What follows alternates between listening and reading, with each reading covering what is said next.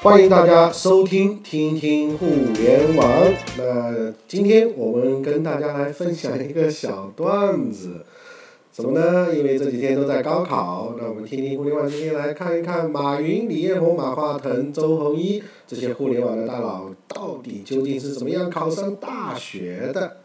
那很有趣啊！马化腾呢是放弃天文梦，选择计算机。那二零一零年的四月份，马化腾在接受中国企业家采访的时候，曾经回忆说，考大学的时候，我问老师天文系毕业后的这个职业，当时只有南京大学有天文系。那我了解到，基本上那个时候去天文台的很少，很多都是去当地理老师。那当时就觉得别搞不好变成去当地理老师了。后来呢，又刚好开始接触到计算机。就觉得这个也挺有有趣的，那时候就考到了深圳大学计算机系啊，那这是马化腾的这个选择，放弃了天文梦，所以我们会看到在腾讯系的很多产品里面，仍然会有很多宇宙、星系、天文的这样一些呃背景的东西，经常会出现在他的这个文化里面。我想这个可能就是跟马化腾喜马化腾喜欢天文啊这个梦想有关吧。那我们再看看马云，马云当然是最有意思的啊，豪气冲天，要考北大，但是数学的成绩呢就一分啊。呃，一九八二年的时候，十八岁的这个马云迎来了生命里的第一次高考。不过马云呢，并没有因为数学不好而退缩，反而做出了一个令人惊讶的举动啊，因为在他的报考志愿上赫然写着北京大学。当那年的高考成绩出来之后，马云也算创造了一个小奇迹，他的数学成绩是。一分啊，那我想知道，在这种情况下，通常第一志愿没办法录取的时候，每个人都可以把自己的豪情发挥一把啊，写上这个北大清华，因为大家也知道，反正这个志愿也是不太可能的。那这也可以看出马云的这个个性啊，非常的有胆魄，想做一些事情。那啊，后来马云经常会讲说，是高考三次落地的这么一个人啊，都没有考上，嗯，呃，后来去了杭州师范学院。那史玉柱呢？高考状元，数学差一分就满分啊。那一九八零年呢，史玉柱以全县总分第一，数学居然是一百一十九分，当时的满分是一百二十分，现在是一百五啊。一百一十九分的这个成绩考入浙江大学数学系，但在浙江大学数学系呢，呃，在整个的这个过程里面呢。在浙江大学数学系大概过了一个学期啊，史玉柱就放弃了成为陈景润的这样一个理想。那我们这也可以看出来，那史玉柱呢是数学非常非常棒的啊。但是虽然放弃了数学，但是我们说宇宙的秘密其实都藏在数学里面啊。曾经我记得一个哲人曾经讲过啊，解构这个世界的秘密密码都在数学里面。当然物理也很重要，虽然是两个很基础的学科。但其实反而是成大事业者或者是哲学都要思考最本源的一些东西的啊。那数学是这中间一把非常重要的钥匙啊。那我们再看看丁磊啊第十名的这个现象。一九八六年九月，丁磊考入了凤中学习，成为当时高一二班五十六位同学当中的一份子。在老师的记忆里面，十多年前的丁磊学业平平，入学的时候在班内的排名只有四五十位。但可喜的是，每次考试他的排名总有进步，不过最好也只是在第十到二十位之间，从来没有杀进班级前十名，别提更别提在年级内的这个排名。那三年后的这个高考呢，丁磊交出的这个成绩同样貌不惊人，他以高出重点分数线一分的这个成绩啊，非常幸运的被成都电子科技大学录取。啊，那应该来讲说是一直在进步，而且呢也是呃非常幸运的进入到重点线，而且呢很轻松呃很幸运的被成都电子科技大学录取。那我想这一对于丁磊的这一生从事互联网是一个非常非常重要的一个机缘啊。如果不是电子科技大学的话，很可能未来就不会有电信系的这个丁磊啊。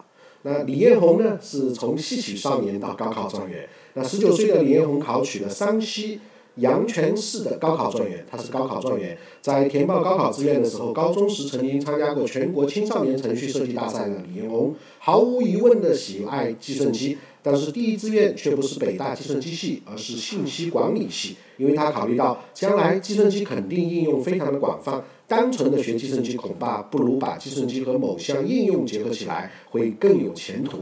那李彦宏的成绩是非常棒的，所以他后来可以在呃美国啊很早的时候，比如在 InfoSeek 里面在做打工，然后能够写这个搜索引擎的一些代码，于是乎才拿到天使投资，回到国内啊创办了百度。那张亚勤是十二岁考入中国科技大学少年班，一九七八年的七月份，十二月十二岁的张亚勤和全国的六百万考生一起走进高考考场。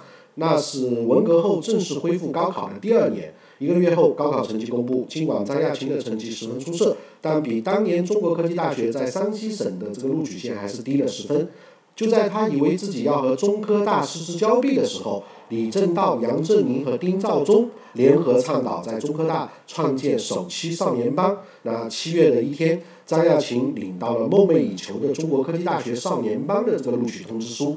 那我们说，像李政道、杨振宁、丁肇中这样一些非常伟大的人物，他们偶尔某一个上举啊，某一个创举，很可能就会改变一个人的命运。比如张亚勤啊，那李开复呢，是个人大学、哥伦比亚大学更符合自己的性格。那李开复曾经回忆说，一九七八年年底到一九七九年年初，啊，李开复已经是一个十一年级的美国高中生。那这个意味着他将迈出人生至关重要的一步，申请大学啊。那美国呢是在高中的时候可以自由申请大学，那么要通过一个 SAT 的考试。那 SAT 成绩出来之后呢，虽然数学考了满分八百分，但是英文考得很不是很理想，只有五百五十分。那这个离哈佛的平均录取分数还是有很大的差距。那后来呢，哥伦比亚大学向李开复抛出了橄榄枝。那么后来的经历就证明。哥伦比亚大学年轻、活泼、新锐、自由的这个学风啊，使得李开李开复是受益一生。所以有些时候不见得最出名的哈佛就一定适合你啊。那有些时候命运就是这样，会总会给你做一个精益的安排。那最后我们觉得这一切都是自然的，神都把我们安排好了。呃，再看看最后看一下张朝阳和周鸿祎。那张朝阳呢，是在自学成才的故事经历下考上清华的。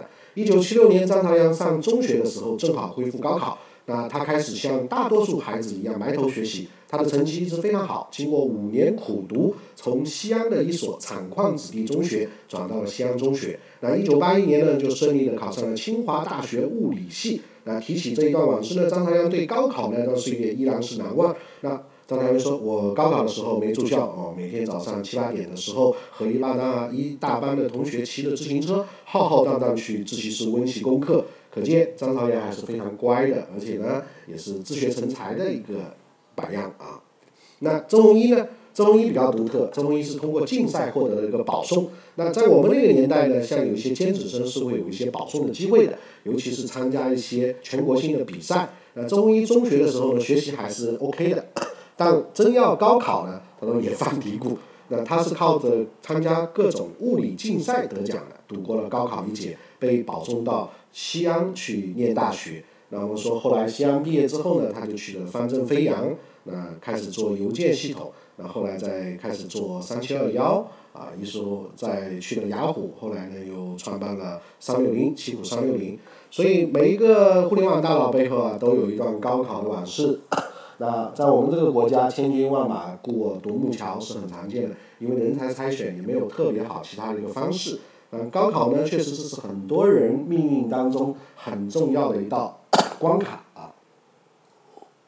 那这几天都在高考，那预祝这些高考的小伙伴们能够取得更好的成绩啊！今天我们就分享到这个地方。如果你对互联网方面的学习感兴趣，可以直接加我的微信幺二幺四零九四，OK，拜拜，再见。